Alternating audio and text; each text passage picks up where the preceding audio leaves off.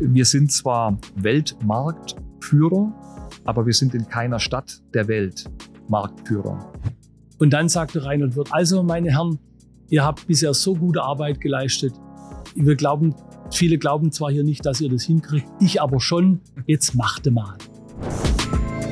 Herzlich willkommen beim Digitalwerk Podcast mit Michel Philipp Marun. Transformation und digitale Erfolgsgeschichten der Handwerks-, Bau- und Immobilienbranche. Das Gespräch heute mit, mit Robert und Norbert war irgendwie echt faszinierend für mich. Ähm, der ganze Tag war faszinierend. Also man wird es gar nicht in der ganzen Podcast-Folge merken, aber so der aufmerksame Zuhörer von euch, der wird es einfach äh, hören, dass wir den ganzen Tag schon hier verbracht haben in Künzelsau. Wir sind ähm, morgens angekommen, wir haben das Werk uns angeguckt von dem Schraubenbereich, weil wird immer als Schraubenhersteller äh, wahrgenommen wird, aber wir sind einfach durch die ganze Produktpalette gegangen, also die Vielfältigkeit und auch wie das Unternehmen geprägt wurde durch die Kultur, natürlich auch durch Reinhold Wirth, aber auch was die beiden mitgenommen haben, was sie auf der Reise einfach auch gelernt haben von ihm. Die haben nette Anekdoten erzählt, die auf jeden Fall hörbar sind und auch echt nachvollziehbar sind. Ich glaube, jeder hat so ein kleines Schmunzeln dabei, äh, wenn man das hört. Für mich war es echt eine Ehre, einfach hier sein zu können ähm, in der 100. Folge.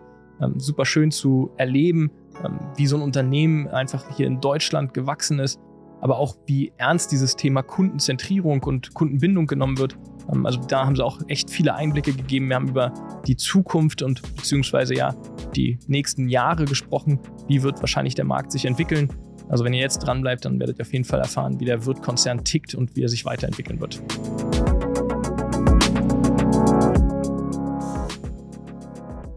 Norbert, ich habe gerade gesagt, ich bin hier zum Lernen. Ja. Ähm, du hast mich gerade hier schon hops genommen quasi. Ich sitze hier Volley, mit, meinen, voll Volley. mit meinen Moderationskarten, mit genau. so ein genau. bisschen Yesterday. Inhalt quasi. Yesterday habe ich gerade gelernt, genau. mhm. genau. Und ihr sitzt hier voll digital. Ich habe gefragt, ob die Dinger runter können vom Tisch eben. Aber erzähl mal, warum können sie? Ja, okay. Ja, ähm, bei uns hat natürlich Digitalisierung zur Produktivitätssteigerung Einzug gezogen. Mhm. Ja, Papier ist eigentlich auf unseren Schreibtischen nur noch sehr, sehr reduziert ja. da. Mal ähm, zur Ausnahme, aber da sind wir eigentlich schon Next Level. Das, okay, da seid ihr Next Level. Ich bin das normalerweise Und auch. Und du nennst dich Digitalwerk. Gell? Wir Oder nennen uns Digitalwerk, okay. hinten ist ganz viel mit Werkeln noch dran. Ah. Ähm, und digital versuchen wir natürlich, das auszustrahlen. Spaß. Alles klar. Aber schön, äh, dass ich bei euch sein darf. Ähm, wir haben hier schon einfach einen tollen Tag bei euch erleben dürfen. Ähm, umso schöner, dass wir jetzt einfach mal sprechen und Faktencheck machen. Aber bevor wir so richtig einsteigen zu Wirt und was euch alles umtreibt, vielleicht einmal, Robert, erzähl mal drei, vier Sätze zu deiner Person. Ja, Robert Friedmann, freue mich heute hier zu sein, freue mich auf die ähm, Gespräche, die wir haben. Wir haben extra gutes Wetter für euch bestellt. Mhm. Besser, In Berlin haben wir so viel nichts davon. Besser, besser kann es nicht sein. Ja.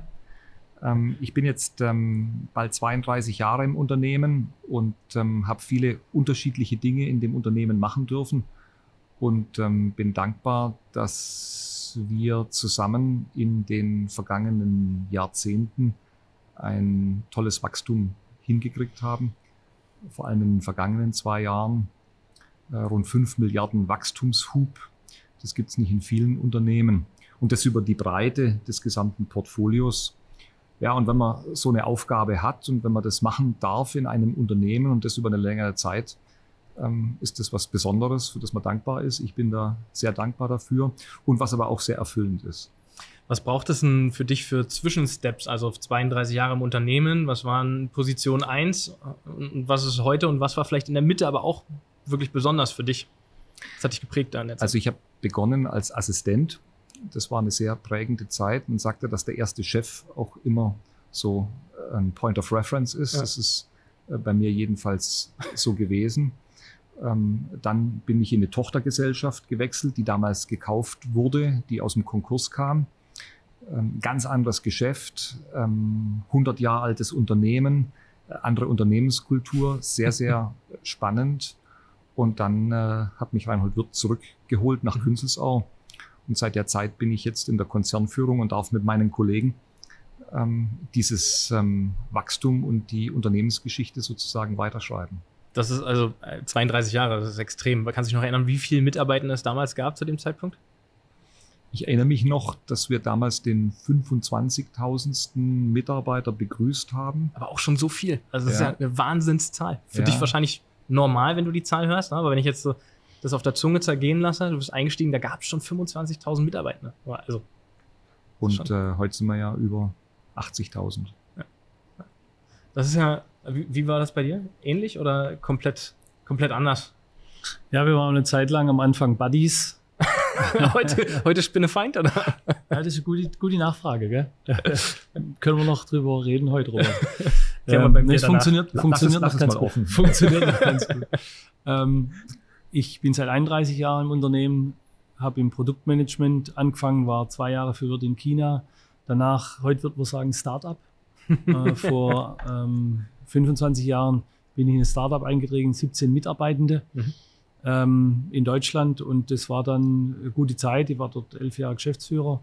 Ähm, zum Schluss waren wir 4000 Leute in 22 Ländern. Also war so, wie man das sich heute dann auch, wenn man es man's sieht, durchliest. Dann bin ich seit äh, 2008 hier in der größten Landesgesellschaft, die Adolf Wirth KG, Mhm. wenn man so will, Wirth Deutschland. Mhm.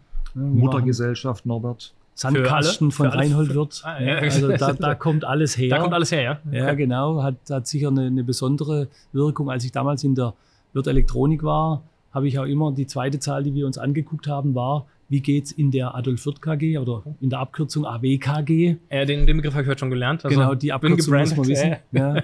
ähm, und das mache ich jetzt seit äh, 2008. Wir sind sechs Personen in der Geschäftsleitung. Ähm, Wir äh, schaffen jeden Tag dran, unsere über 600.000 Kunden in Deutschland zu begeistern.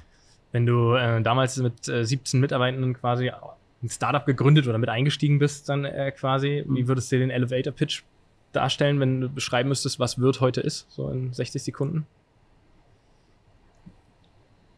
Wirt ist ein Unternehmen, das all seine Aktivitäten am Wunsch und an dem Bedarf des Kunden ausrichtet. Mhm. Jeder. Mhm. In jeder einzelnen Abteilung. Und wenn es der ist, der eine Maschine repariert, der ein Packlet zusammenbaut, der im Produktmanagement eine neue, eine neue Idee hat.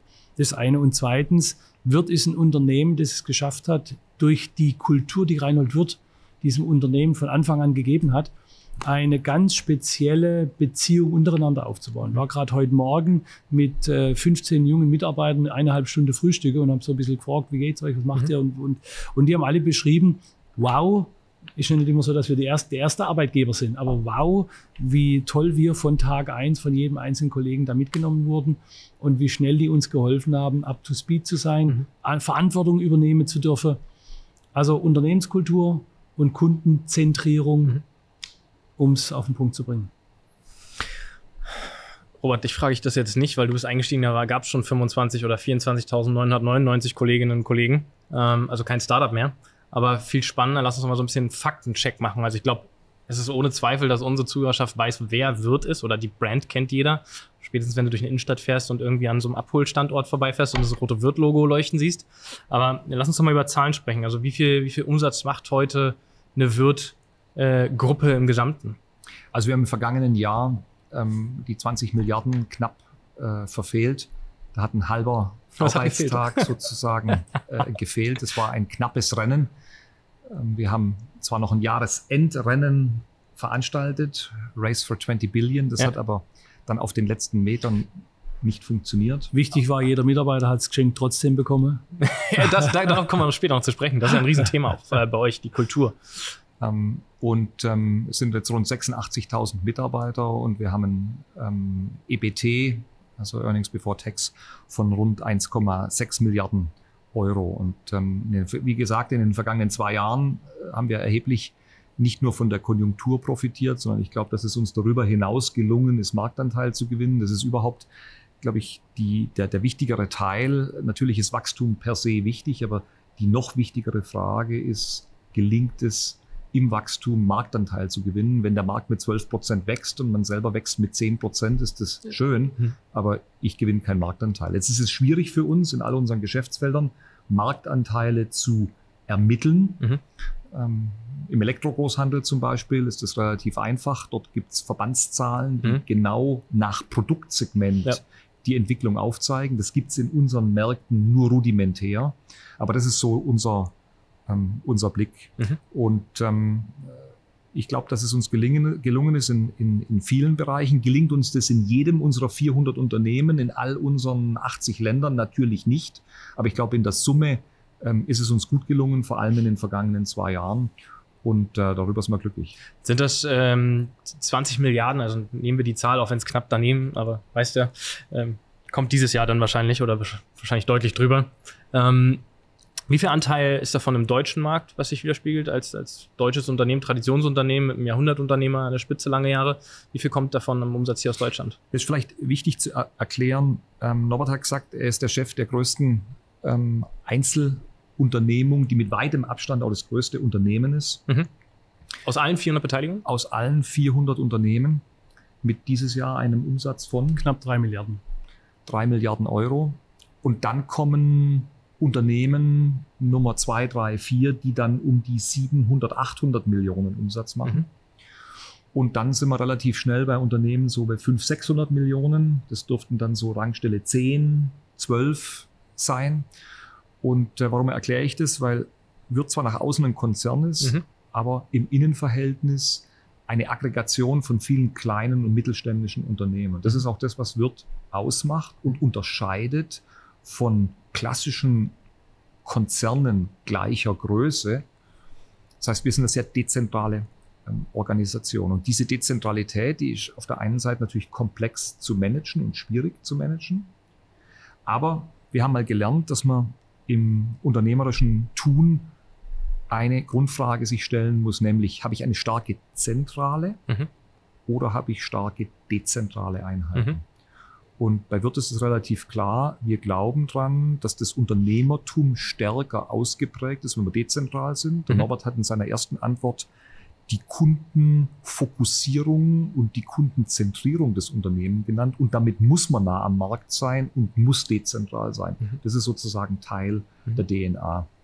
Und ähm, das ist Teil unseres Selbstverständnisses. Das ist auch Teil des unternehmerischen Vermächtnisses. Es war immer die Idee und der Ansatz von Reinhold wird, die Dinge transparent zu machen.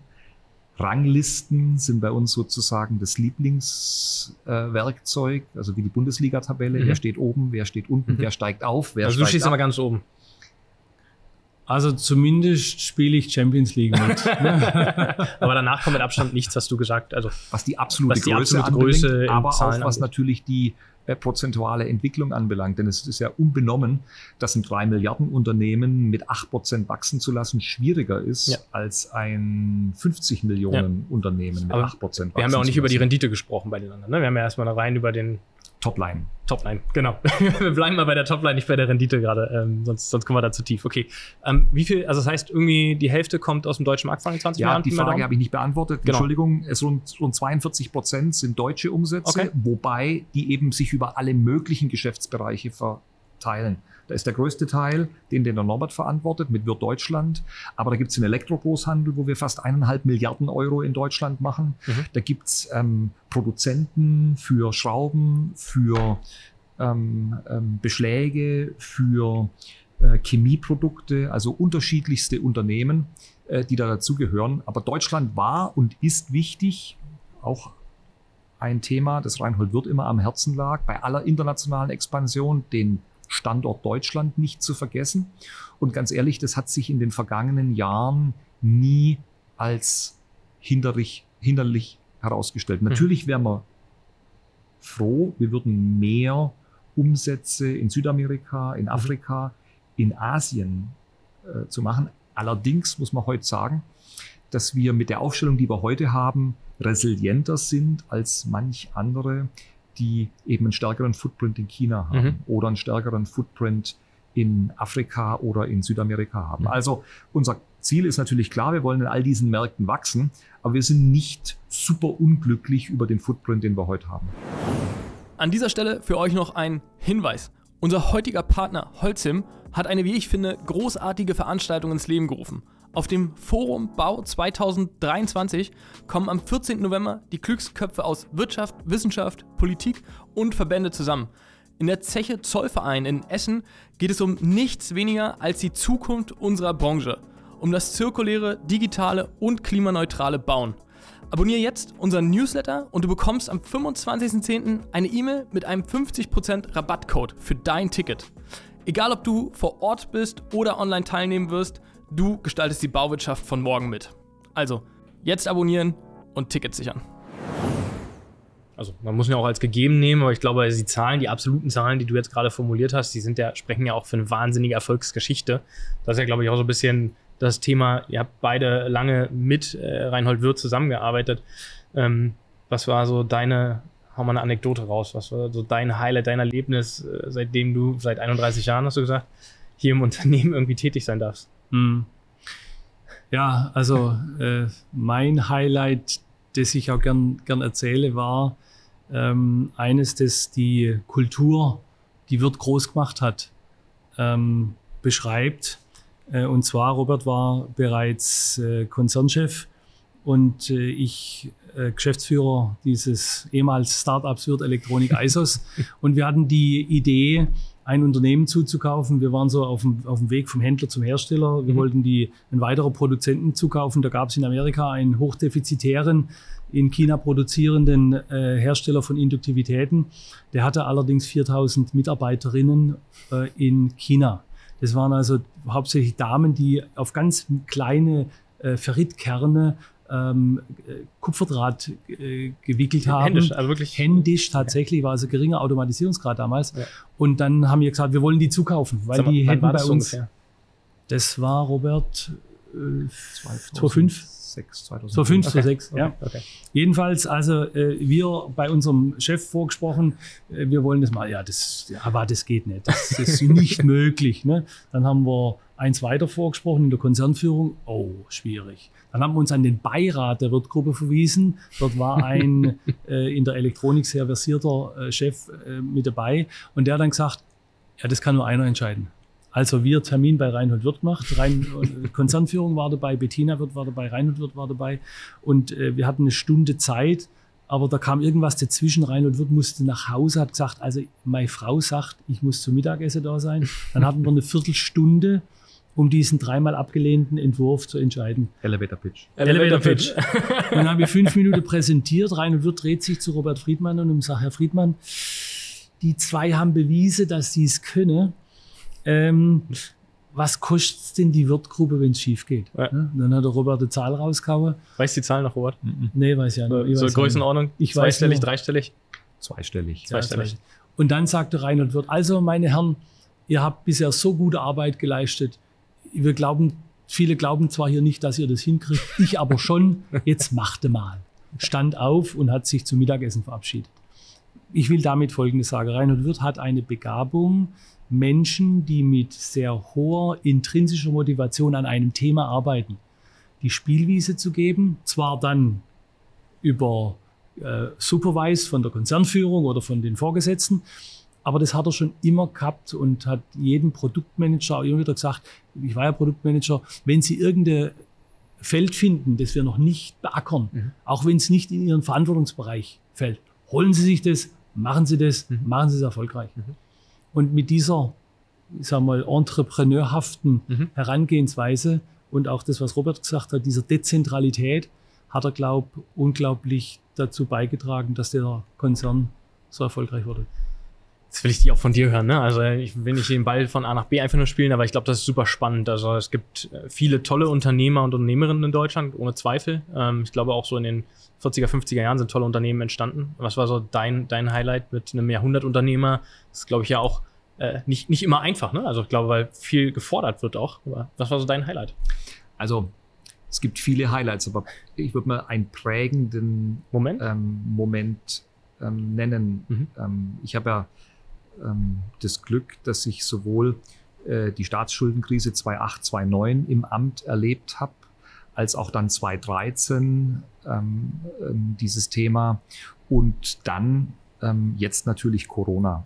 Und ähm, ich erinnere mich noch gut, äh, 2008, 2009, ähm, als ähm, die Dinge noch gut waren, ähm, ging es um die Frage, wie wir uns finanzieren. Der Konzern ist nicht schuldenfrei. Ähm, das war, wird noch nie. Wir haben aber ein ähm, Single A-Rating von Standard Poor's seit knapp 30 Jahren, mhm. sind also sehr gut geratet und wir brauchen dieses Rating, weil wir uns über Bonds im Markt, also über Schuldscheine, Schuldscheine, finanzieren. Und es ging also um die Frage, wie viel wir aufnehmen. Und wir waren der Meinung, wir müssen nicht so viel aufnehmen. Und dann hat der Reinhold Wirth, erinnere ich mich noch dran, im Sommer, in den Sommerferien angerufen und gesagt, also Friedmann, wenn ihr das nicht machen wollt, bin ich einverstanden damit. Ich sage euch nur, wenn ihr nur die 200 anstatt die 500 Millionen aufnimmt, wird auf jeden Fall äh, keine weitere Investition freigegeben. Ich werde keine Akquisition mehr genehmigen, die mir vorgelegt wird, weil ich bin der Meinung, wir müssen hier auf Konsolidierung gehen. Dann haben wir im Juli, also im Mai, Juni war das, das waren die Pfingstferien, ich weiß das noch genau, wo ich dieses Telefonat mit ihm hatte. Wo warst du zu dem Und Zeitpunkt? ähm, in der Türkei. Ja? Und ähm, ähm, dann habe ich gedacht, okay, das wollen wir natürlich auch nicht. Was machen wir denn jetzt? Also wir machen die Kapitalmaßnahmen, wir haben die durchgezogen. Okay. Und warum wollten wir das nicht? Ganz einfach, weil die Zinsen, die wir für den Cash, den wir nicht brauchen, zahlen mussten, einfach Sankkost aus unserer Sicht Ja. waren. 24 Millionen, 20 Millionen Euro Zins für etwas, was man nicht braucht, Ja. macht keinen Sinn. Ja. So. Die äh, Geschichte ging natürlich weiter. Dann kam der Mai. Ab Mai, Juni hat sich das Geschäft langsam verschlechtert und im September kam Lehman und wir hatten Geld. Und äh, wie wir heute alle wissen, ist in solchen Phasen Liquidität wichtiger wie Profitabilität. Cash is King. Haben wir gerade wieder. Und das hat sich ausgezahlt. Hm. Und das hat uns natürlich jetzt auch in der Phase, als es um die äh, Corona-Krise ging und unsere Umsätze in einem Monat um 40 Prozent eingebrochen sind, Mhm. wo wir auch erstmal überlegt haben, wie lange reicht denn Mhm. das Geld noch? Wir waren gut finanziert, wir, waren, wir haben uns davor finanziert, Mhm. aber und wa- was da für mich die prägende Erfahrung war, je hektischer es wurde und je, ja, je aufgeregter wir sozusagen waren in dieser Situation, desto ruhiger war Reinhold Wirth. Okay. Und äh, das hat mich fasziniert, dass ein Unternehmer ähm, so eine Ruhe dann auch ausstrahlen Mhm. kann und auf die entscheidenden Dinge. Also jetzt gucken wir mal, schaut euch mal an, wie die Debitoren weitergehen. Wenn die Kunden weiter bezahlen, weil bei uns ist es so, wenn wir ähm, einen Monat keine Zahlungseingänge haben, Mhm. dann fehlen uns einige hundert Millionen Euro. klar. Und das finanziert kein Unternehmen lang durch. Ja. Wir haben Szenarien gemacht, das hat uns dann beruhigt. Und das war, ja, es war, es war wirklich so. Und dann haben wir ja relativ schnell gemerkt, dass sich ähm, ähm, die Krise ähm, nicht verfestigt, sondern im Gegenteil, dass sich das abschwächt. Wir hatten einen Volkswirt, mit dem wir uns ein paar Mal ausgetauscht haben, den Herrn Bielmeier von der DZ Bank, der uns immer gesagt hat, ihr werdet sehen, der Lockdown geht nicht für immer. Daran haben wir unser Handeln orientiert, Mhm. haben relativ schnell Bestände aufgebaut. Und das ist am Ende auch aus Aufgegangen. unserer Sicht heute einer der Hauptgründe, weshalb wir so gut durch diese Zeit gekommen sind, weil wir lieferfähig waren. Also will Mhm. sagen, ähm, diese, dieses Unternehmerische im Sinne von die richtigen Entscheidungen mittragen, aber auch Vertrauen in die Mannschaft geben, das finde ich schon was ganz äh, Beeindruckendes. Mhm. Und jetzt ähm, sitzt du hier mit zwei Menschen zusammen, die schon drei Jahrzehnte im Unternehmen sind. Es gibt, wir haben noch viele Kollegen, die ähnlich lang da sind. Und ich glaube, das zeichnet wird auch aus, dass wir, äh, dass Reinhold wird sehr ähm, ähm, loyal ist. Er gibt Vertrauen, aber er Mhm. erwartet natürlich dafür auch Loyalität. Und das ist ein selbstverstärkendes System. Und wenn man so links und rechts in andere Unternehmen guckt, die ihr auch kennt, ist Stabilität im Management nicht überall gleich verteilt. Und Reinhold Wirth glaubt und wir natürlich auch, dass Stabilität schon auch ein Teil des Erfolgs ist. Mhm. Also du hast immer wieder Kulturwandel, ist natürlich gefallen, die Worte, mit einem Jahrhundertunternehmer zusammenzuarbeiten, der Vertrauen gibt. Es ist auch das, was euch geprägt hat, was ihr heute weiter, weitergibt an, an eure äh, Leute da Mhm. draußen, mit denen direkt zusammenarbeitet. Macht ja auch Spaß. Ne? Weil- Macht's das? Ja, ich glaube, ähm, also ich kann nur für mich sprechen, ich Mhm. würde keine 30 Jahre im Unternehmen sein, wenn ich irgendwann den Spaß verloren hätte. Ja, also da gibt es so viele andere Möglichkeiten, die jeder von uns ja hat. Ja. Ne? Und ich glaube, die jungen Menschen, ich habe drei Töchter im berufsfähigen Alter. Wie viel Ähm, arbeiten davon bei Wirt? Äh, also die haben alle drei gesagt, sie würden nicht zur, zu Wirt gehen, weil der Papa dort Chef ist. Ja. Und die wollen nicht äh, sich selbst fragen müssen, äh, ob sie wegen Papa oder wie auch immer. Also Ja, das, äh, die waren alle hier zum Praktikum, haben alle gesagt, super Super, Unternehmer, es- wir- su- super Unternehmen, wir wissen, warum du dort arbeitest, aber wir wollen unter dir nicht arbeiten. Okay. Ja, auch verständlich. Vielleicht auch, zieht's mal ein in die Gruppe, Ja. ich weiß es noch nicht. Ja. Wie, wie lange hast du noch vor dir? Vielleicht auch dann später? Das weiß niemand so ganz genau. Also Also, ich bin nach 56 Jahre alt. Okay. Äh, ich nehme mal an, dass ich noch die nächsten vier, maximal sechs Jahre, dann, dann, ist man, dann bin ich in einem Alter, wo ich glaube, dass es gut ist, an einen äh, Jungen mit neuen Ideen äh, weiterzugeben. Dann habe ich ja lang genug diese Stelle gemacht, also vielleicht so in der. Okay. Aber es gibt keine, keine äh, Begrenzung Okay. da. Ähm, jetzt haben wir gerade über Diversifizierung gesprochen. Ähm, ihr seid in 80 Ländern, hattest du gesagt, äh, tätig. Warum? Also jetzt kann man sich ja schon die Frage stellen, deutsches Unternehmen, nehmen wir ein deutsches Sprichwort dazu, Schuster bleibt bei deinen Leisten. Mach doch einfach Schrauben und mach doch vielleicht noch einen Akkuschrauber dazu mit der Zeit sozusagen. Aber du hast eine Elektrosparte geführt und aufgebaut. Ähm, Elektronik. Elektronik, ja, sorry, genau. Äh, ganz großer Unterschied, noch größer. Ihr habt Automotive, also warum muss man das machen und muss man das vielleicht nur in, oder musste äh, man das nur in Deutschland machen oder war das eine relativ schnell klare Strategie? Man ist, hat Cash und will sich einfach diversifizieren, um Risiko zu verteilen? Also vielleicht einmal den Blickwinkel auf die Gruppe und vielleicht auch auf den deutschen Markt äh, von dir. Also das, was der Norbert da begonnen hat, macht heute übrigens eine Milliarde Euro Mhm. ähm, Umsatz und ist ein gutes Beispiel dafür, wie der, die Wirtphilosophie auf die Elektronik übertragen wurde. Das, was die Kollegen heute bei der Wirtelektronik ISOS, so heißt dieses Dein Startup? Startup, meinst du? tut, ist elektronische Bauteile verkaufen und produzieren, die auf der Leiterplatte ihren Platz finden, und zwar alles außer dem aktiven Element, also außer dem Chip.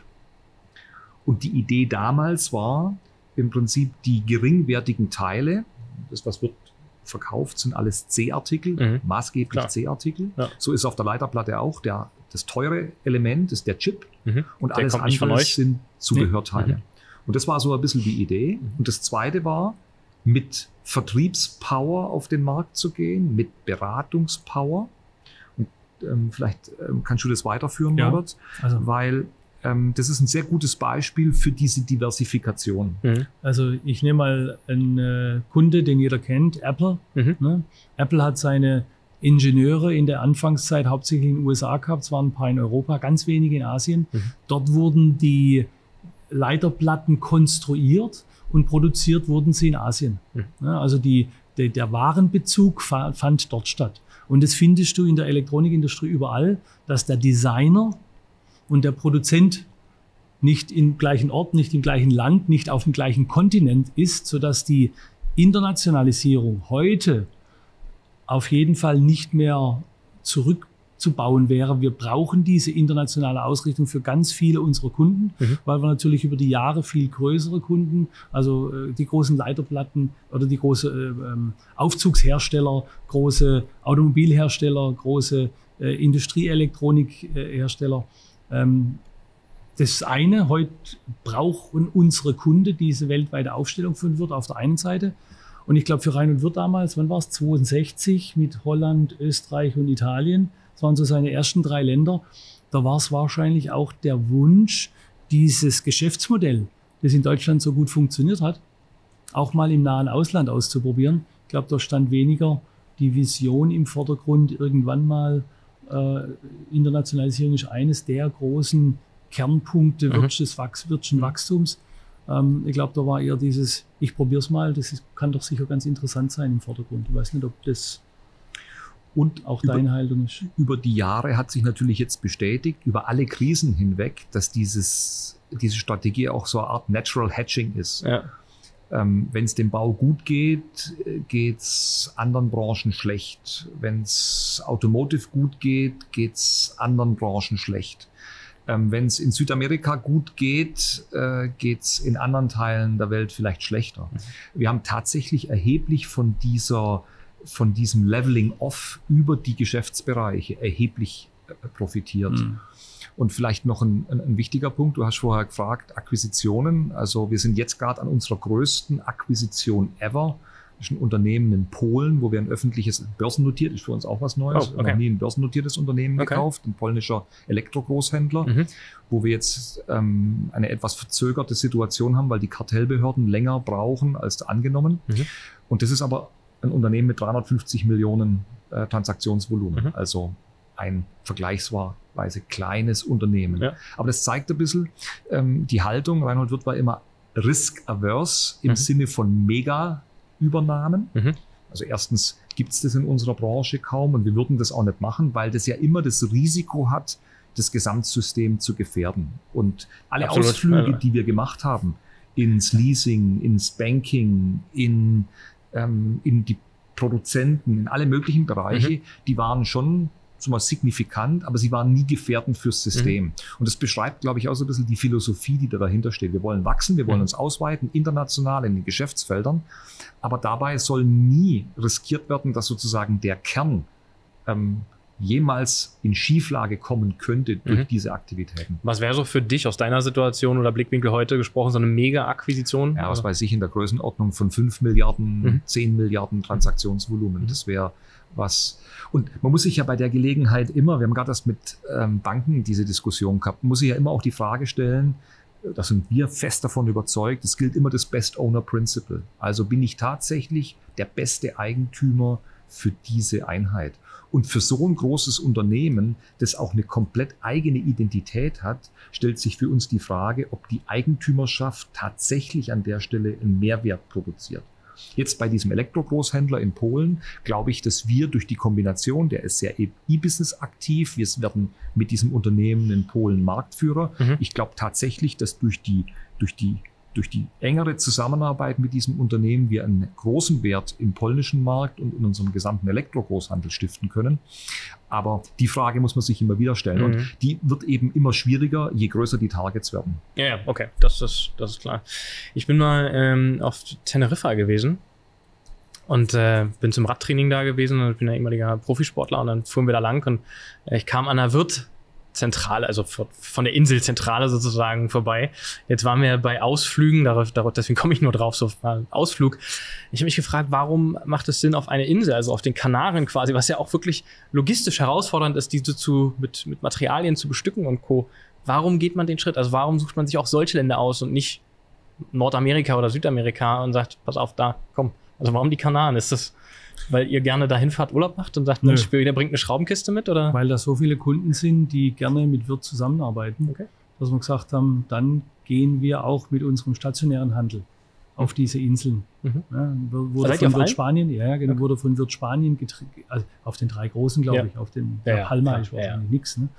Ähm, aber Wirt Spanien hat es äh, getriggert, hat Mhm. dann äh, ähm, Las Canarias gegründet, ne? also eine eigene, Gesellschaft, die diese äh, drei äh, Inseln dort äh, managt. Mhm. Und das ist auch das ist ein sehr Mhm. erfolgreiches Geschäftsmodell gewesen, weil äh, für, für unsere, unsere Handwerker, die planen nicht so im Voraus, Mhm. äh, die gehen auf eine Baustelle, finden manchmal im Umbau eine Situation vor, die sie so nicht äh, vorhergesehen haben, dann brauchen die schnell Ware.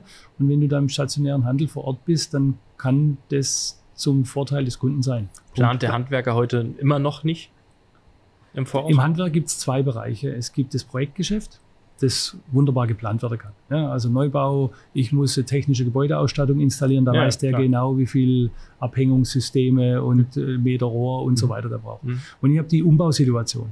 So nach dem Motto, wir reißen mal die Wand raus. Ne?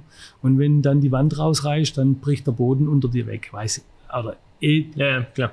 X, also ähm, du hast mit 30, 40 Prozent Unvorhergesehenem zu arbeiten und immer dort wird die Planung des Kunden durch die sofort, durch den Sofortbezug von Wirt in jeder, in jedem stationären Handel ergänzt. Ich möchte es noch kurz ergänzen, was der Norbert ähm, gesagt hat, weil das ganz gut, äh, glaube ich, zur Erklärung passt. Während Wirt ja zu Beginn reines Außendienstunternehmen war, hat durch diese Shops, das was du da gesehen hast, sich im Prinzip eine neue Tür geöffnet. Und die ist deshalb wichtig. Ich, ich erkläre das immer so. Wir sind zwar Weltmarktführer, aber wir sind in keiner Stadt der Welt Marktführer. Weil mit 5, 7, 10 Prozent ist es immer so, dass es einen lokalen Platzhirschen Mhm. gibt, der der Marktführer ist. Und da nützt auch kein 24-Stunden-Service was, wenn der Bauhandwerker, von dem der Norbert geschrieben hat, der jetzt auf einer Baustelle ist, merkt, er braucht für den Durchbruch jetzt ein neues Kernbohrgerät oder irgendein anderes Verbrauchsteil. Das nützt ihm nichts, wenn es morgen kommt. Das braucht Ja, er jetzt. Jetzt in dem Moment, ja. Und deswegen hat ähm, der Norbert in den vergangenen Jahren ja fast 600 Niederlassungen in Deutschland, also in jeder größeren Stadt in Deutschland gibt es eine Niederlassung. Wie, wie, wie lang ist der Weg, der durchschnittliche Weg, den ein Handwerker heute hat in die Niederlassung? Also in den Ballungszentren sieben bis zehn Minuten. Ja. Wenn du jetzt in Mecklenburg-Vorpommern bist, dauert es ja schon mal 15, 17 Minuten. Ja. Aber so zehn Minuten ist so unser Ziel in. Deutschland. Ja, ich glaube, aktueller Durchschnitt sind 20 Minuten, also generell zu jedem Fachhandel quasi zu erreichen, unabhängig jetzt von Wirt im deutschen Markt aktuell. Ähm, also die Hälfte knapp, Mhm. die ihr mit eurem Ja. Netzwerk, Fernnetzwerk. Genau. Nicht, das war nicht immer so, das hat sich, das ist über die Jahre gewachsen. Ja. Ähm, aber das ist ein, ein großer Effekt. Und das dritte ist natürlich, was heute noch dazu kommt was das abrundet, ist das ganze Thema der Digitalisierung auf. Das werden wir sicherlich noch zu sprechen kommen. Äh, Ganz großes Thema, ne? Also ab, absolut großes Thema. Jetzt sind wir bei der Transformation angekommen. Ja.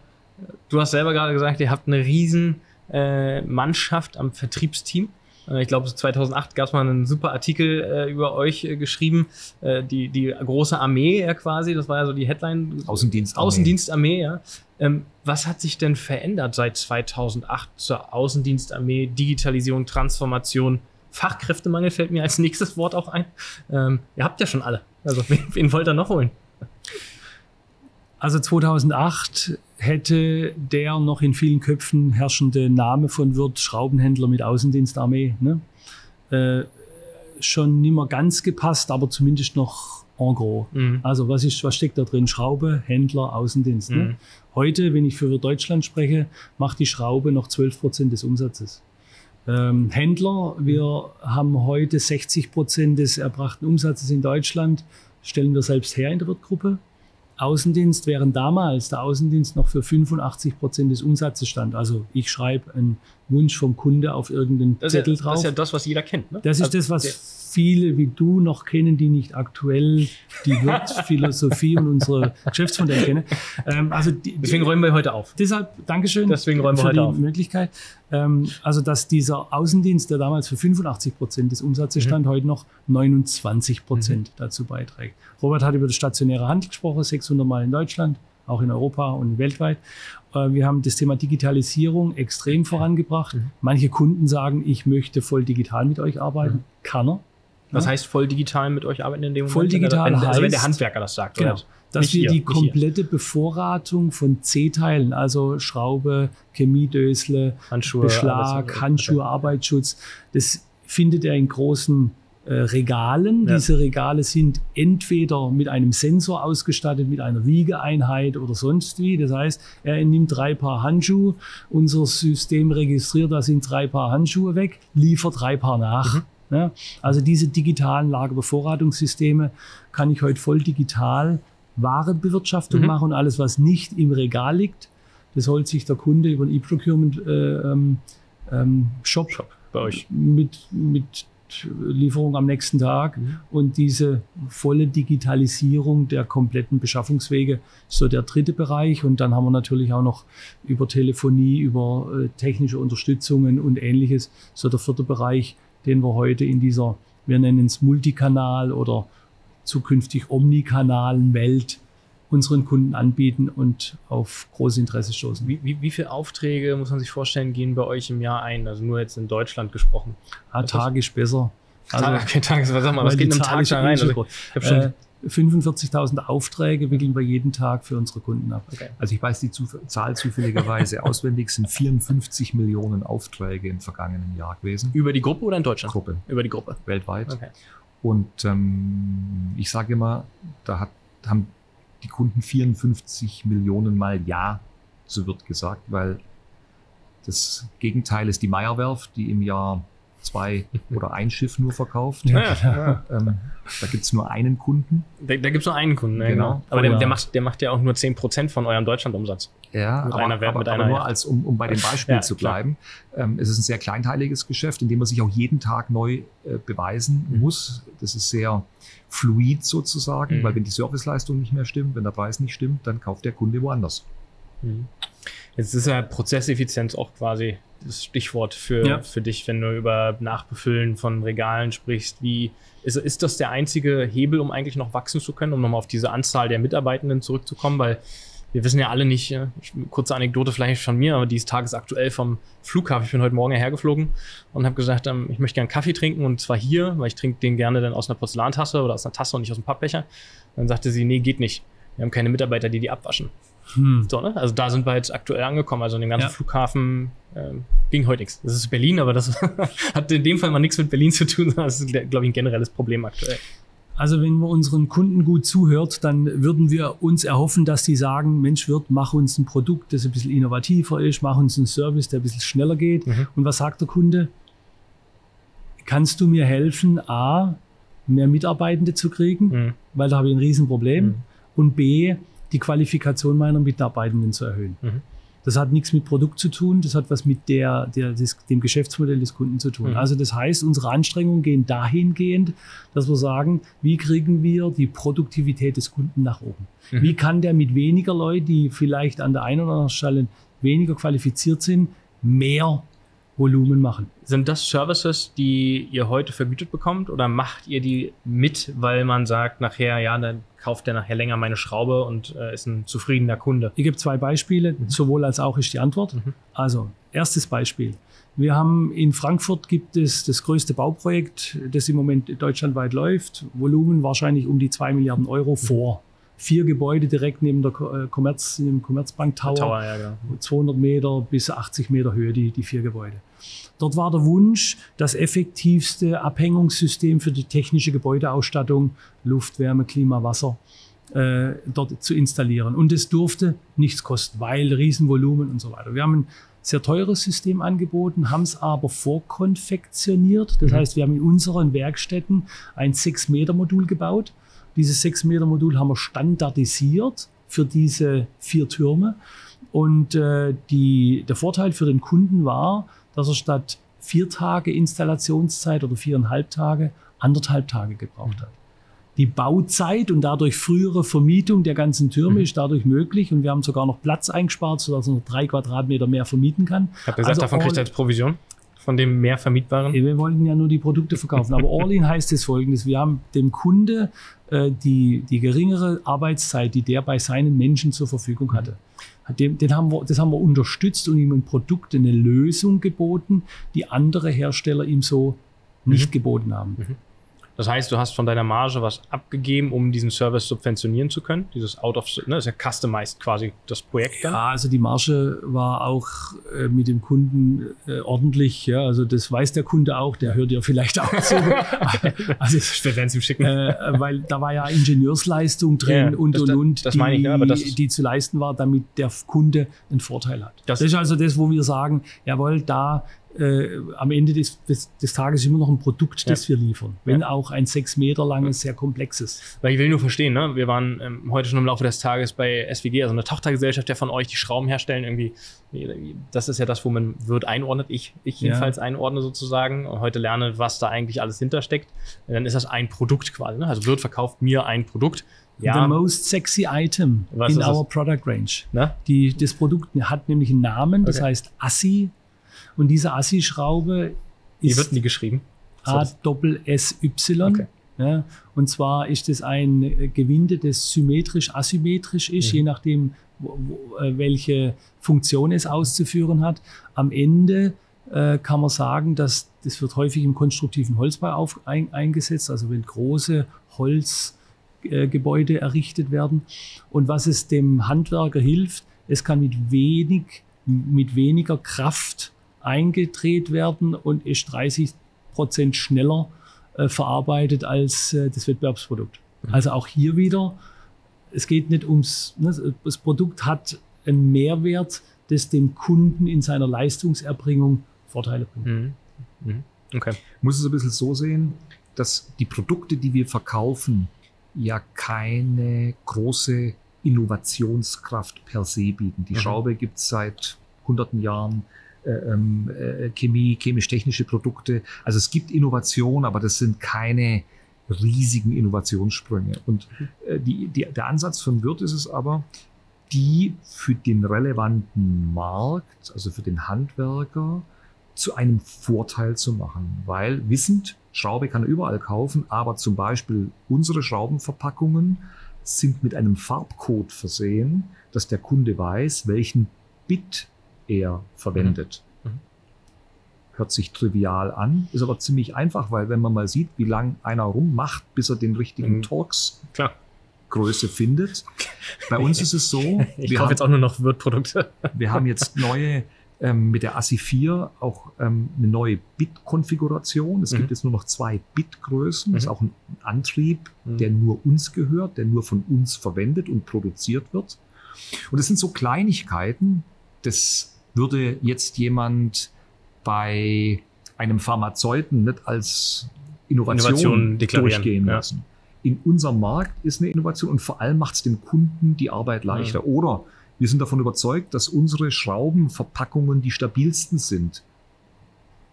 Warum? Dass wenn sie nämlich mal runterfallen aus eineinhalb Meter, nicht aufspringen. Wenn du über eine Baustelle gehst, egal wo, siehst du immer Schrauben am Boden liegen. Warum? Dem rutscht eine Schraubenpackung aus der Hand, fällt am Boden. Wieder ein Wettbewerbsprodukt, das nicht gehalten hat, was es versprochen hatte. Man könnte aber auch sagen, der andere, der nicht so eine tollen Boxen hat, der macht mehr Umsatz. Ja, richtig. ja, ja. Also vielleicht nur einmaligen Umsatz, weil der Kunde unzufrieden Ja, ist. die und- Entwicklung der Marktanteile der letzten Jahre zeigen, dass wir nicht so schlechtes Geschäft gemacht haben. Hm? Aber der Punkt ist, nicht nur das Produkt zu verkaufen, sondern vor allem auf den Service rund um das Produkt zu gehen und diese Dienstleistung, die der Kunde sozusagen bekommt, Mhm. die wird geschätzt. So ist es jetzt überall auf der Welt so. Ne? Es gibt Regionen, ähm, da kauft der Handwerker in Baumärkten. Da wollen die Handwerker, weil es auch gar keine professionellen Handwerker gibt, wie wir es hier in Europa Ja. haben. Ja. Deswegen gibt es so viele erfolgreiche junge Männer und Frauen, die auswandern in alle Teile der Welt und ihr Handwerk mitnehmen und dort ein super, äh, ein super machen. Business Ja. aufbauen. Absolut. Ähm, aber äh, für Zentraleuropa gilt es. Und äh, auch in anderen Teilen der Welt erleben wir, dass äh, unsere Automatenstrategie oder all die Dinge, die wir anbieten, als Mhm. Zusatzservices ankommen. Und ähm, äh, it's more than a product. More than a product, okay. Dann lass uns doch mal über die Menschen sprechen. Ähm, oder vielleicht noch eine Frage. Du warst so gut in Zahlen gerade. Vielleicht hast du die auch parat. Wie viel Prozent oder auch in harten Zahlen, absoluten ausgedrückt, kommen online ähm, bei euch an von den Bestellungen? Kann ich Hast du die ziemlich Zahl? genau sagen. Es sind im Moment 21 Prozent über die gesamte Gruppe. Mhm.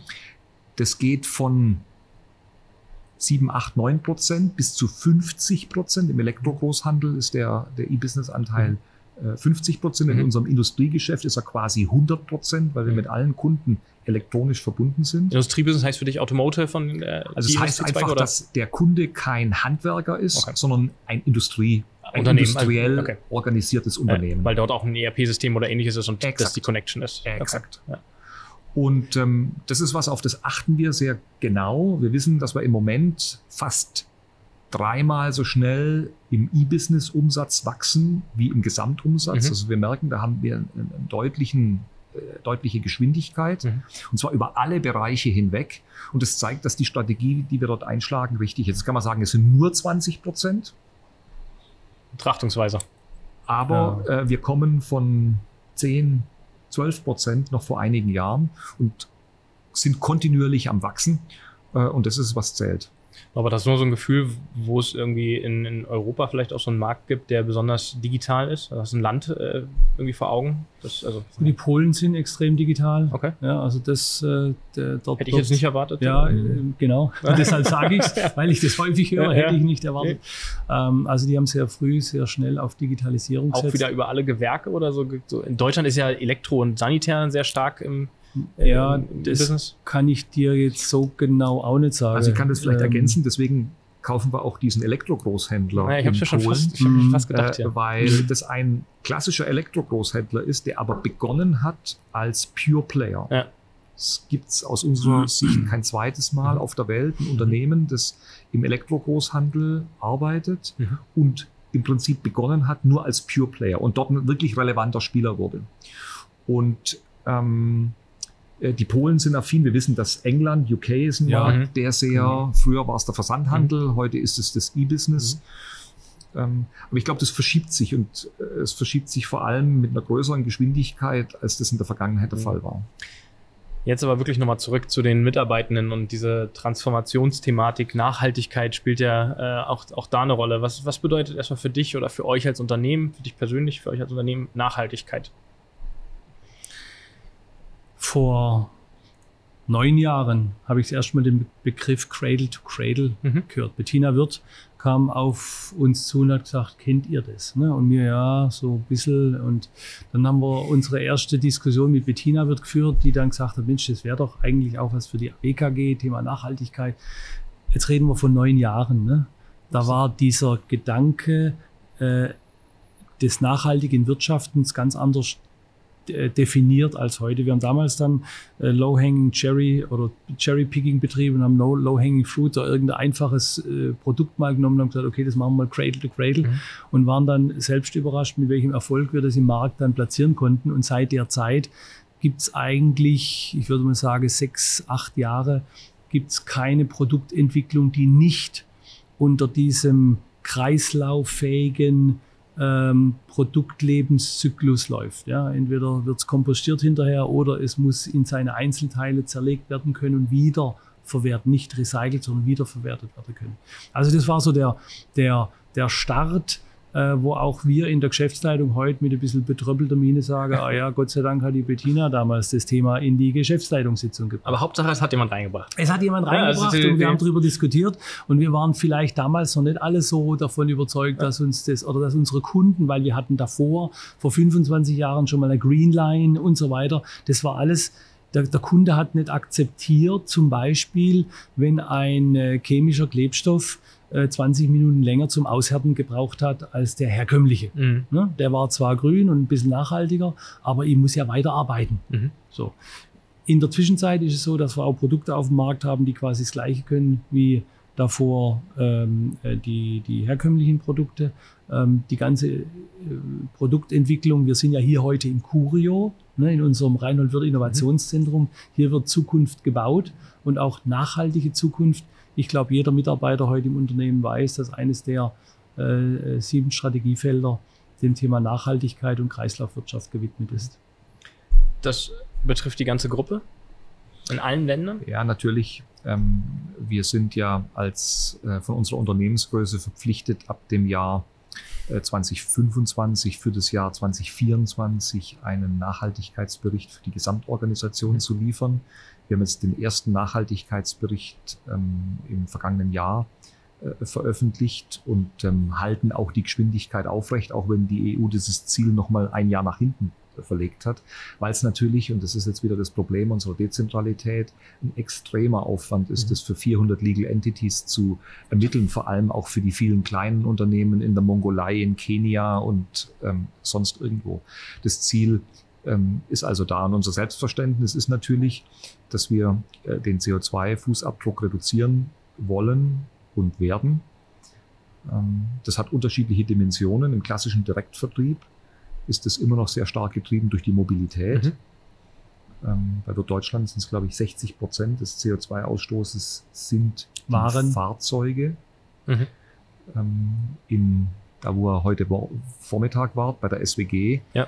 Ist es äh, 60 Prozent elektrischer Strom, der dort verwendet wird für die Schraubenproduktion. Dort sieht der CO2-Footprint anders aus. Und darauf passen wir die Strategien an. Also das heißt, Umstieg auf E-Mobilität ist ein großer, ist ein großes Thema. Grünstrom Mhm. ist das zweite große Thema. Das dritte große ist ähm, die Verwendung unserer vorhandenen Flächen zur Eigenstromproduktion. Also, weil wenn man sich die Fläche anguckt, ne, wir sind ja vorhin mit einer Drohne hier ein bisschen äh, geflogen und das ist ja eine Fläche, wenn man die Hm. Bedachung nur mal in Quadratmeter zusammenrechnet, keine Ahnung, aber die Zahl muss gigantisch groß sein, ähm, dann ist das ja ein Riesenthema. Nicht alle Dächer sind tragfähig für Okay, sind so Photovoltaikanlagen. Leichtbau, äh, genau, bei- deswegen Ein muss Drittel man, hat schon Photovoltaik. Okay. Die deswegen also man wir können aufpassen. Genau, wir können Mhm. circa zwei Drittel der Dachfläche hier am Campus Mhm. ähm, mit Photovoltaik besetzen, was wir die nächsten zwei Jahre komplett vorhaben. Aber wir beschäftigen uns damit, jetzt zum Beispiel die SWG, ähm, ähm, die Kollegen sind dabei, ähm, eine Windstromanlage ähm, zu kaufen, zu bauen in der direkten Umgebung. Mhm. Ähm, die Vision ist, dass wir die ähm, Schraube ähm, klimaneutral herstellen können. Ähm, ein Riesenthema. Mhm. Ähm, mit den Genehmigungszeiten, die wir aktuell für Windkraftwerke haben, von drei bis äh, fünf Jahren, ein bisschen schwierig. Mhm. Ähm, da muss also auch die Politik noch ein bisschen mithelfen, dass Mhm. das schneller geht. Aber das sind so unsere ähm, ähm, Punkte und das Ziel ist natürlich, dass wir den CO2-Fußabdruck deutlich reduzieren wollen. Jetzt haben wir die letzten drei Jahre ermitteln wir den CO2-Fußabdruck. Mhm. Für die Gruppe Es sind ungefähr 300.000 Tonnen. Ich wollte gerade fragen, die Zahl muss einfach auch groß sein, ne? Und ähm, ja, das ist alles relativ, mit was man es vergleicht. Also lassen wir es mal so stehen. Jetzt sind wir äh, relativ konstant gewesen. Jetzt war das Jahr 19 war ja kein normales Jahr, 20 war kein normales, 21 22, also uns fehlt noch so ein bisschen der künstliche Horizont. Mhm. Wir haben jetzt mit 5 Milliarden mehr Umsatz den CO2-Ausstoß fast gleich gehalten. Mhm. Ist das jetzt gut? Je da nachdem, wo der Umsatz herkommt, natürlich Genau, auch. ja gut, aber Mhm. trotzdem, man, mehr Umsatz ist mehr Lieferungen. Mhm. Also Deswegen die Services, ne? Die, Exakt. Ja. Also deswegen, da fehlt uns noch so ein bisschen der künstliche Horizont, da arbeiten wir uns vor. Wir wissen aber, dass wir ähm, in der Branche da vorne sind mit unseren Überlegungen, auch mit unseren Anstrengungen. Uns Ziel ist natürlich die nachhaltige Reduktion und ähm, ähm, wir werden dann irgendwann auch ähm, uns mit einer Zahl committen, wenn wir denn einen klaren Überblick haben, bis wann wir denn klimaneutral äh, sein werden. Ja. Das sind wir heute noch ein Stück davon entfernt, Mhm. weil wir seriös ähm, noch nicht sagen können. Und allein die Diskussion jetzt um die E-Fahrzeuge hat gezeigt, dass es eben nicht in unserer Hand allein steckt, ähm, zu sagen, wir wollen äh, die Fahrzeugflotte umbauen ja. und dann sind die Fahrzeuge nicht lieferbar.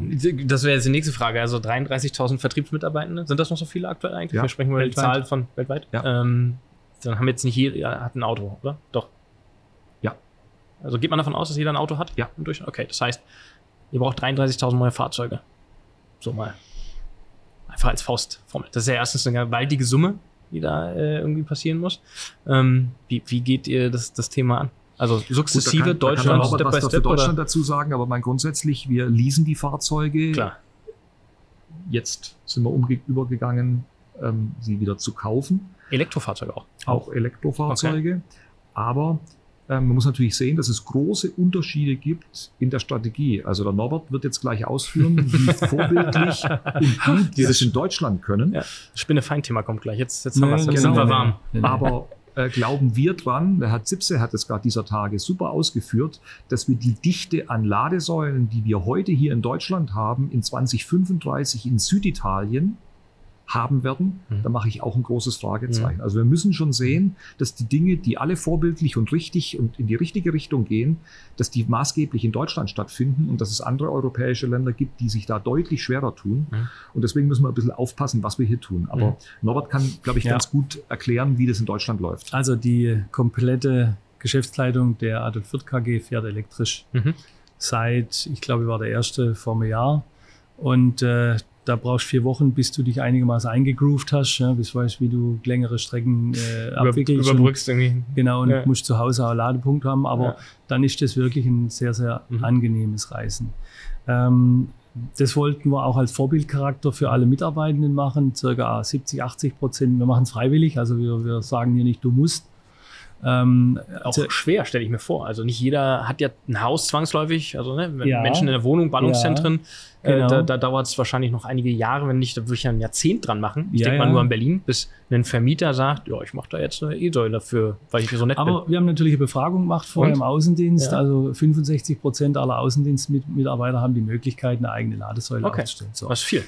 Genau. Äh, Wir haben jetzt die letzten paar Monate circa 600 E-Fahrzeuge hier an den Start gebracht. Wir haben 4500 Mitarbeitende, die ein Auto fahren. ne? Und jetzt haben wir in wenigen Monaten haben wir also so eine gute Summe hier aufs Papier gebracht. Also der Umbau, der dauert noch, weil wir natürlich auch Verkäufer haben, nationale Key-Accounter, die fahren lange Strecken pro Tag. Mhm. Ja, der normale Verkäufer, 200 Kilometer, überhaupt kein Problem, oder 120 Kilometer.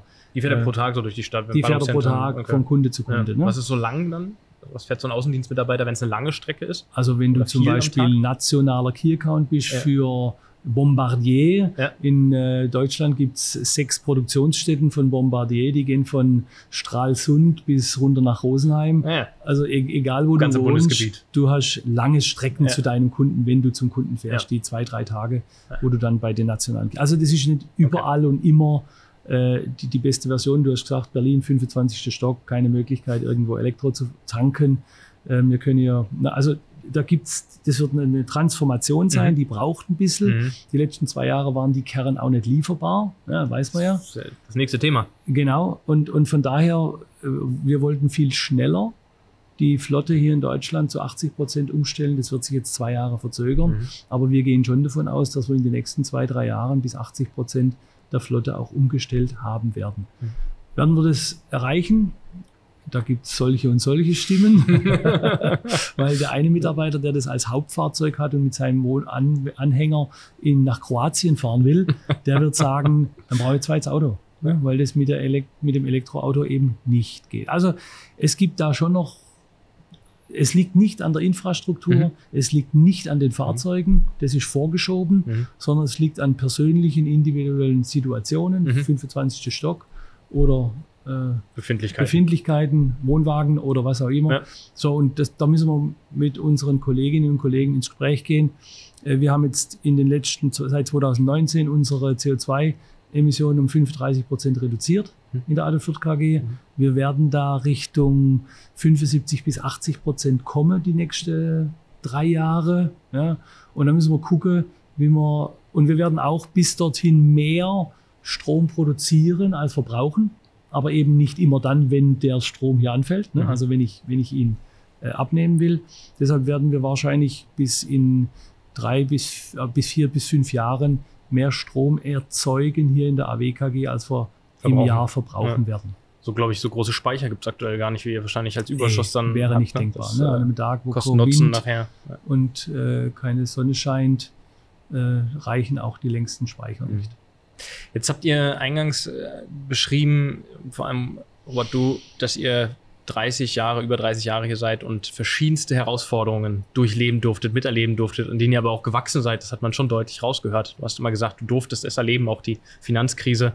Ähm, wir haben wieder eine Krise gehabt und schlittern gerade in die nächste, ja, wer weiß. Ähm, wie, wie ist so dein Blickwinkel auf, auf die nächsten Ja, Jahre? Sehr gute Frage, Michel, weil ähm, ich sage immer, es gibt kalten Schweiß und heißen Schweiß. Und jetzt im letzten Jahr haben wir heißen Schweiß gehabt durch Rückstände und äh, Lieferengpässe und alle möglichen Dinge. Und der schlägt jetzt gerade um ein bisschen in kalten Schweiß Mhm. und man spürt so, wie flächendeckend die Dinge schwächer werden. Mhm. Das ist noch kein Grund zur Panik, aber es fühlt sich einfach nicht gut an, wenn man so das Gefühl hat, das Geschäft wird es nicht besser, sondern es wird es erstmal schlechter. Mhm. Und ich glaube, wir müssen uns jetzt einfach darauf einstellen, dass wir die nächsten 18 Monate schwierigere Rahmenbedingungen haben wie davor. Mhm.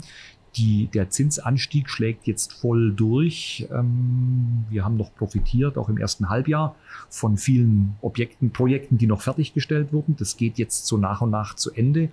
Äh, spätestens, wenn die Mehrwertsteuerbefreiung der Photovoltaikanlagen wegfällt, wird auch dort wieder ein bisschen Kost. Normalität eintreten und so weiter und so fort.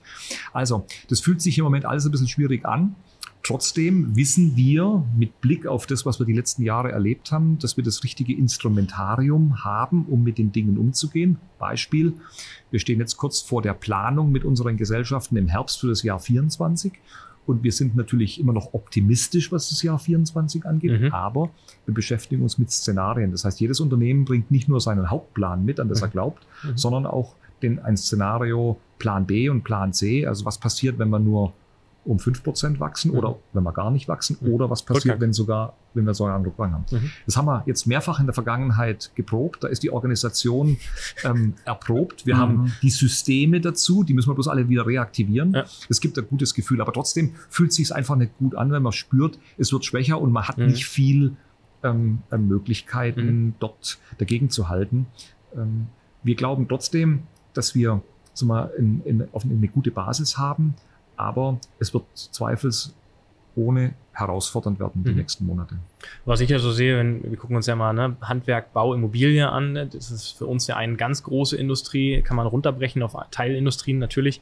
Ähm, dann ist das durchweg dieses, was du gerade beschreibst, diese Stimmung. Also wenn ich im Immobilienmarkt unterwegs bin und mir angucke, dann sind die goldenen Rolex-Zeiten von den Immobilienmaklern auch passé. Ne? Also am Mhm. Stand wird dieses Jahr auf der Expo Real wahrscheinlich nicht die Shampoos äh, äh, Sause fliegen, äh, sondern äh, es ist ein bisschen gedämpfter alles. Ne? Wie, wie, wie ist dein, deine Einschätzung? Ist ja auch was sehr Persönliches, weil spricht ja auch eine Erfahrung, die ihr jetzt im Wirtkonzern ja. gemacht habt, mit Krisen umzugehen. Also wenn man genau hinguckt, dann ist es nicht überall so. Mhm. Du sprichst das Thema Immobilienwirtschaft an, da ist es einfach so. Mhm. Also der, der kleine Luxus, meine Wohnung, mein Haus, mein Mhm. Einfamilienhaus, Mehrfamilienhaus, ähm, das hat massiv gelitten und Mhm. wird auch noch auf absehbare Zeit ganz, ganz äh, schwer äh, aus dieser Krise kommen.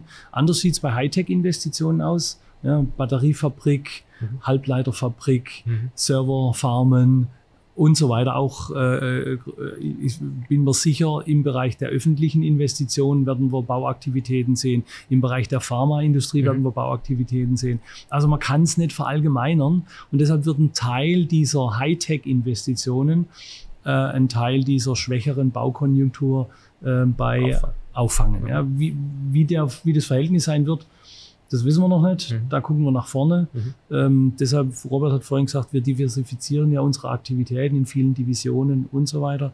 Äh, das hat uns jetzt auch dieses Jahr äh, geholfen, während die Division Bau und die Division Holz in diesem Jahr, im letzten Jahr perfekt, in diesem Jahr sehr schwach unterwegs ist, sind halt die Division Auto, Cargo oder auch Haustechnik hoch erfolgreich ja. gewesen. Ja, also im Moment nivelliert sich das Ganze auch bei uns und äh, auch wir sehen ein deutlich schwächeres 2024 voraus.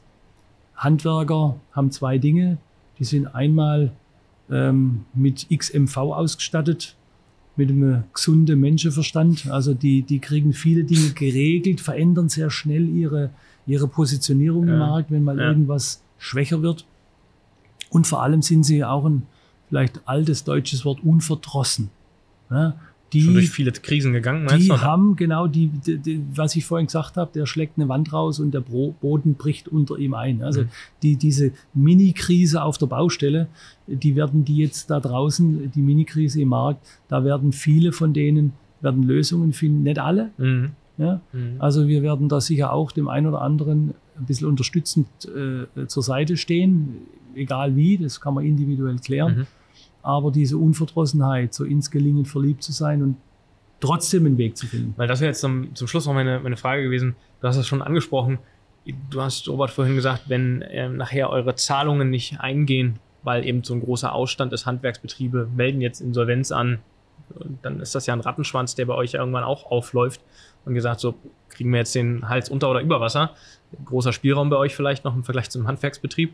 Aber was für Unterstützung habt, habt ihr und habt ihr das auch in der Pandemie vielleicht nochmal darauf zurückzukommen, auch angeboten? Also ich, ich will jetzt, nicht- das kam jetzt von dir, ich habe jetzt nicht darüber gesprochen, dass viele unserer Kunden insolvent sein Nee, nee, werden, nee. weil äh, die haben sich über die letzten Jahre auch ein gewisses Polster Ja. in den allermeisten Fällen aneignen können. Ja? Hoffentlich. Toi- Hoffentlich, toi, toi, toi. Also äh, von daher, das Handwerk ist eigentlich krisenresistenter Mhm. als viele andere Branchen. Ja. Das steht, glaube ich, außer Frage.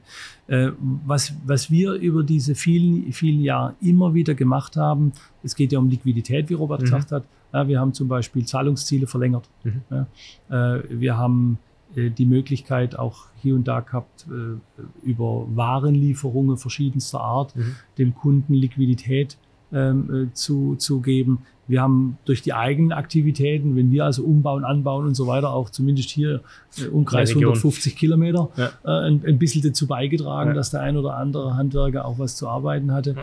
Ähm, und ansonsten sind Kombination Kunde, ähm, Verkäufer häufig sehr ideenreich, ähm, weil auch der Verkäufer hilft jetzt mit, dem Handwerker vielleicht das ein oder andere Projekt zu vermitteln, wo er sonst nicht rangekommen wäre. Das klingt nach dem Unternehmergeist, den ihr seit äh, der ersten Minute, seitdem wir eigentlich zusammensitzen, der irgendwie durch Reinhold wird geprägt worden ist im Unternehmen von euch, anscheinend ja auch bis zum Vertriebsmitarbeiter reicht, äh, um nachher gute Ideen und Lösungen zu finden. Also Es gibt ja eine Krise zu überbrücken. Ne? Wenn wir in drei Jahren zusammensitzen, über das gleiche Thema sprechen, dann werden wir deutlich gelassener über die wirtschaftliche Situation, voraussichtlich deutlich gelassener über diese wirtschaftliche Situation äh, sprechen. Und genau das sieht der Handwerker auch. Also der weiß, das ist jetzt nicht nach einem Monat rum, das geht vielleicht nicht nach einem halben Jahr rum, aber wenn ich mich jetzt eineinhalb, zwei Jahre richtig anstrenge, dann wird es auch wieder normaler.